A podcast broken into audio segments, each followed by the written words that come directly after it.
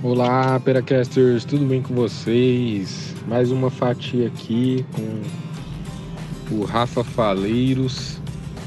E galera, na verdade, nessa fatia eu vou meio que recomendar algumas coisas para vocês que meio que convergiram nesses últimas, nessas últimas semanas.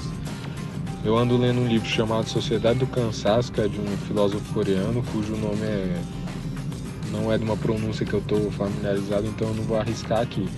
Mas vocês acham facilmente na internet, só colocar a Sociedade do Cansaço, ele tem outros livros, como a Sociedade da Transparência e outro, que eu esqueci o nome agora. Mas enfim, esse livro que eu tô lendo ainda e vi alguns vídeos a respeito, vi alguns podcasts a respeito, meio que convergiram para um documentário que eu assisti é, na Netflix que chama em inglês chama Happy, eu não sei como é que eles traduziram, se foi para felicidade mesmo mas se vocês colocarem felicidade, vocês devem achar facilmente o título, a capa do documentário é rap escrito nas nuvens, assim. Então é bem tranquilo. Então o que fez, o que, que esse livro e esse documentário me trouxeram, né? Já deixo a recomendação aí para vocês também.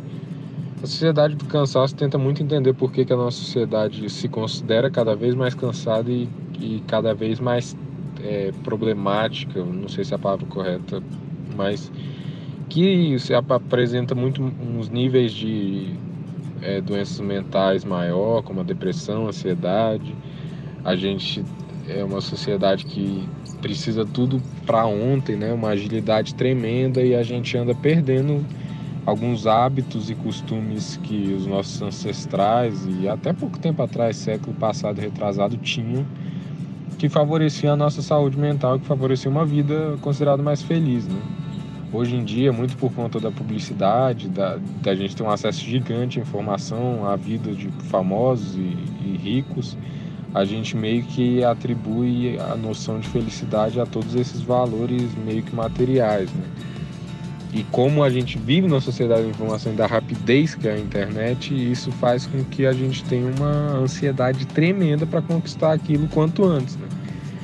E a gente acaba esquecendo que as pessoas que conquistaram isso geralmente é, foram é, construindo etapas, né? Não foram do, do zero para o milhão em um segundo. Né?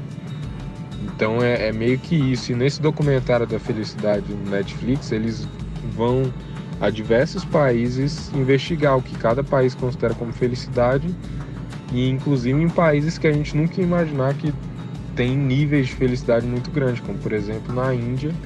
Eu não me lembro agora o, o povoado que eles visitam especificamente lá, mas é um povoado que apresenta um, um nível de pobreza enorme, assim, bastante precário a casa que eles moram e tudo, mas é um é, com as pesquisas que eles fazem lá, é um povo que se considera bastante feliz, mesmo com tanto pouco.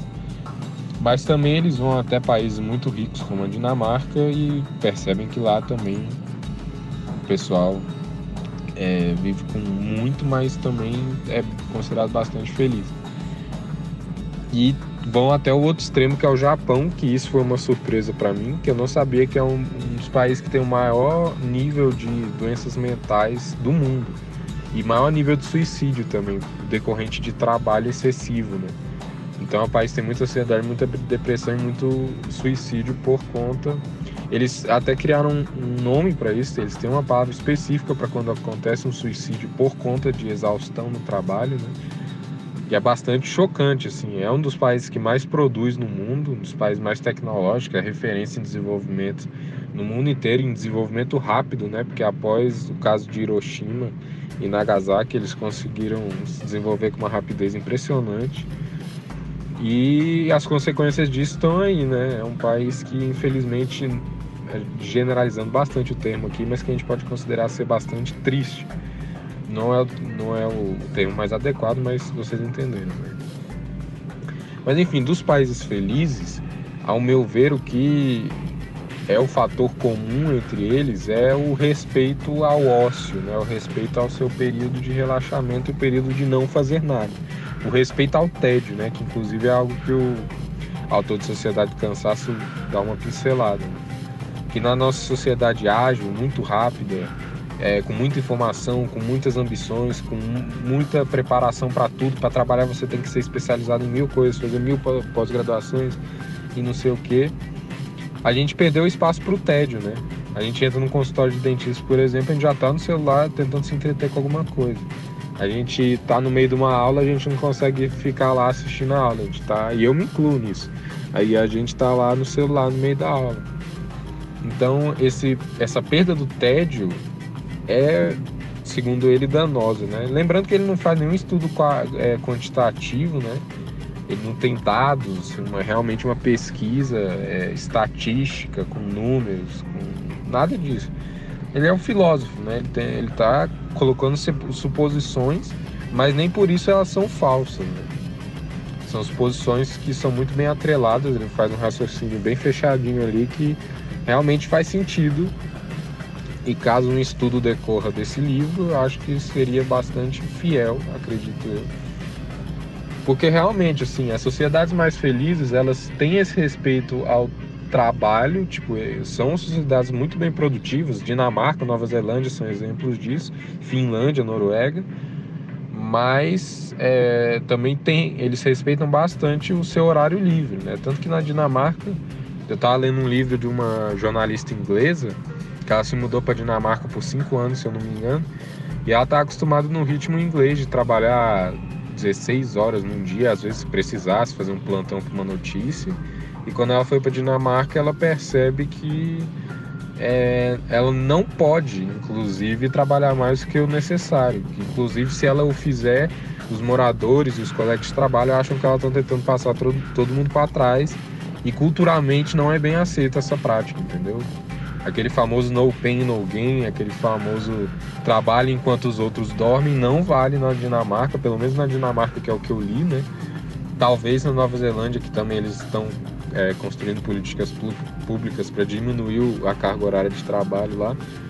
É, mas aí tem essa realidade, entendeu? Então eles respeitam o ócio, respeitam o tédio, respeitam o seu tempo livre, mas o mais importante é que são é, povos que vivem bem em comunidade, né? A Dinamarca é um povo que por mais que a gente ache que por... a gente tem aquele estereótipo de europeu, né, ser recluso na sua própria casa, não abraçar os outros, eles são sim, vamos dizer assim, considerados mais reclusos, né? Eles têm um espaço pessoal muito bem valorizado, eles valorizam o próprio espaço pessoal, mas é, eles também vivem bem em comunidade, né? Nas, nos centros familiares dele, nos núcleos familiares, eles é, agem de uma forma muito coesa e muito de união mesmo. Né? Eles têm até uma série de vocabulários, se vocês forem esses livros, que se referem à união familiar, ao aconchego no frio né, que eles passam por lá. Então eles têm uma força comunitária, vamos dizer assim, muito forte. A mesma coisa se repete para tem uma comunidade numa ilha japonesa que é considerada a comunidade que mais vive no mundo inteiro, né? Tem o maior número de idosos lá. De idosos em idade avançada, 100 anos, 110 anos, por aí. E lá é a mesma coisa. São, é um, nesse caso é um povo que não é muito rico, é, é bem desenvolvido até, mas não é muito rico, mas que consegue é, ter essa vida, entendeu? Ter essa vida em comunidade. Então, e são lugares que geralmente o uso de redes sociais e rede de internet, e agora eu vou estar tá meio que chutando esse número aí, mas que o, eu acredito que o número de uso de internet não seja tão excessivo quanto nos países mais trabalhadores, vamos dizer assim, né? Porque nos países que se trabalha mais, o uso de rede social é até mais necessário, né? Por conta de currículo, por conta de exposição do seu trabalho, por conta de divulgação, enfim é, a rede social está quase que se tornando um item obrigatório do seu emprego, né? Não é mais que nem antigamente você entrava no escritório, fazia sua tabela no Excel ali e acabou, vão embora. Não, hoje em dia você tem que estar tá meio conectado a tudo. E isso é mais um fator estressante para o trabalho, né? Porque o trabalho já é algo estressante, você ainda adiciona essa carga e essa responsabilidade de ter que estar tá expondo isso o tempo todo e ter que estar tá, é, pensando nessas maneiras de agir, né?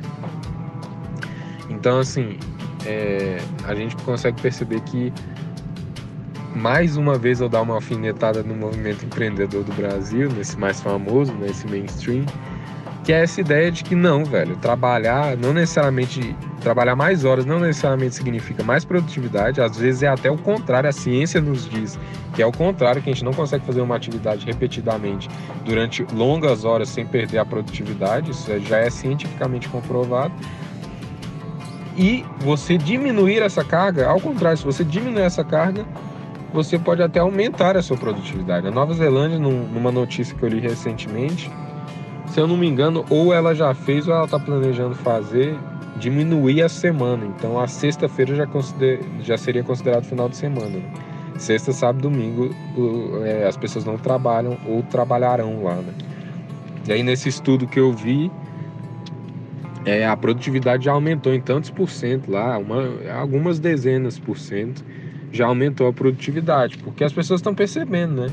Que não é assim que funciona. A gente está quase que voltando atrás naquela primeira revolução industrial que havia toda aquela exploração dos operários, né? A gente está quase voltando para trás, não faz nem sentido.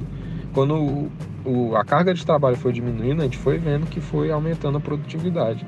E aí agora a gente está meio que aumentando de novo, quase que voluntariamente, né? Todo, é, na minha opinião, por causa um pouco desse movimento empreendedor que existe aí de trabalhe todas as horas que você tiver acordado, não sei o que.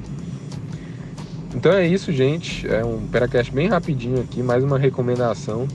É, se vocês quiserem, manda um e-mail pra gente que eu passo depois o livro que eu li sobre a Dinamarca e passo também se vocês não acharem o documentário e o livro da Sociedade Cansaço e o documentário é Happy, né? Felicidade. Mas são. É, eu acho curioso, né, que nessas últimas semanas esses três itens assim foram meio que naturalmente aparecendo na minha vista, né?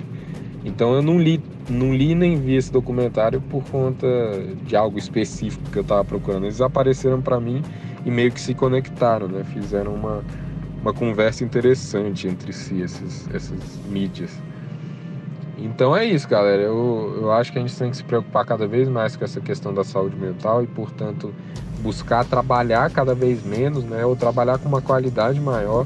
Eu sei que a gente vive num país que está difícil de grana, difícil de oportunidade de emprego, mas se a gente não é, colocar a nossa saúde mental como prioridade, não adianta nada, né? A gente vai acabar ficando doente de qualquer forma. Então, o ideal é a gente tentar cada vez mais ser atingir um bom senso no emprego, né? Se você tem um emprego que já te pague bem, bem o suficiente para você viver, ter condição de comer, se alimentar, ter uma saúde é, necessária, né? Para que você aumentar isso, né? Para que você querer se matar cada vez mais, literalmente se matar cada vez mais, para conseguir um, um, pouquinho a mais, um extrinha para você comprar algo supérfluo, né? É, isso tudo se conecta também à questão do gasto, do consumo consciente, né? Muito importante a gente cada vez mais consumir de forma consciente, né? Ver o que realmente a gente precisa do que realmente está sendo luxo desnecessário, né? E aí isso entra nessa questão de medir o seu tempo de trabalho e valorizar seus tédios e tempos ociosos.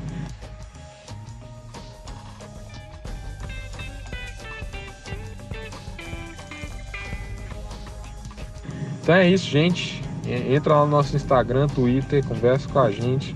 Se você quiser mais recomendação, assim, temas dessa relacionados a isso, de trabalho, horário de trabalho, a gente está sempre pesquisando e vendo mais coisas e a gente pode estar tá falando de novo com vocês, beleza? Valeu, Peracasters, até a próxima.